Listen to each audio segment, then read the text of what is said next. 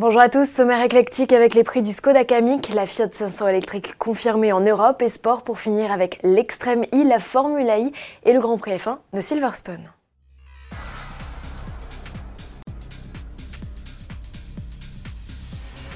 Tout s'enchaîne pour le Skoda Kamiq alors que la production du petit SUV cousin des T-Cross et Arona vient de débuter en République tchèque. Le constructeur en profite pour envoyer la note. La mise de départ est fixée à 19 870 euros avec le bloc essence de 95 chevaux. Deux autres motorisations TSI de 116 et 150 chevaux avec boîte manuelle ou automatique sont également proposées. En diesel, seul un TDI 116 chevaux est annoncé, tarif à partir de 23 630 euros. De série, le Kamiq dispose notamment d'une climatisation manuelle et d'un petit écran tactile de 6,5 pouces. Le niveau supérieur ajoute entre autres un radar de recul et des jantes 16 pouces. Seul le troisième niveau de finition, le plus chic, profite de série du GPS et des compteurs numériques. Mise à prix 25 380 euros en essence et un peu plus de 29 000 euros en diesel. Si vous êtes curieux de découvrir le rival des Peugeot 2008 et Renault Capture, ouvrez l'œil. Le Kamiq pourrait faire une apparition dans la caravane du Tour de France d'ici au 28 juillet. En bref, la 500 électrique se confirme en Europe. Fiat a inauguré une nouvelle ligne de production qui lui sera dédiée dans son usine italienne de Mirafiori. 1200 personnes seront dédiées au montage de ce nouveau modèle, le 36e produit sur le site, dont on célébrait d'ailleurs les 80 ans. Le coup d'envoi de l'assemblage doit débuter au deuxième trimestre 2020. Pour mener à bien ce projet, FCA a déboursé 700 millions d'euros. Il s'agit du troisième véhicule 100% électrique pour Fiat après le Ducato électrique présenté il y a quelques jours et la Fiat 500i lancée en 2012 aux États-Unis.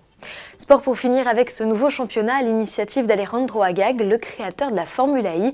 Voici l'extrême I, exit les monoplaces, ici remplacé par des buggy 100% électriques dont on a découvert un premier aperçu à l'occasion du Festival of Speed de Goodwood. Les pilotes au volant de bolides de 550 chevaux vont s'affronter dans des décors incroyables, l'Arctique, la chaîne de l'Himalaya, le désert du Sahara, la forêt amazonienne ou encore les îles de l'océan Indien des lieux choisis parce qu'ils sont victimes de la fonte des glaces, de la déforestation, de la désertification ou encore de la montée des eaux. La formule a notamment pour objectif de sensibiliser les populations à la défense de l'environnement. Le coup d'envoi de l'extrême I sera donné en 2021. Deux des douze constructeurs prévus au départ sont déjà connus. Il s'agit du constructeur monégasque Venturi et de l'écurie allemande ABT, tous deux engagés en Formule I. Championnat dont la cinquième saison touche à sa fin. Les deux ultimes manches se déroulent dans les rues de Brooklyn aux États-Unis. C'est 13 et 14 juillet. Mathématiquement, 8 pilotes ont encore une chance d'être titrés. Le français Jean-Éric Vergne, tenant du titre, est celui qui compte le plus de points. Rendez-vous dès 17h55 sur Canal Plus Sport pour suivre les qualifications et 21h55 pour les courses.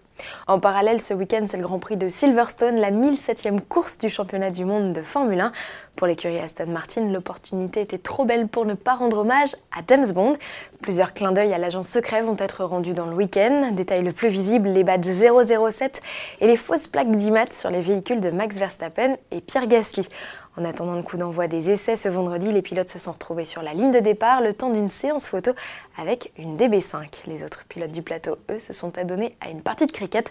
Retrouvez une présentation complète du Grand Prix de Silverstone sur le blog de Jean-Louis Moncey. Bon week-end à tous et à lundi.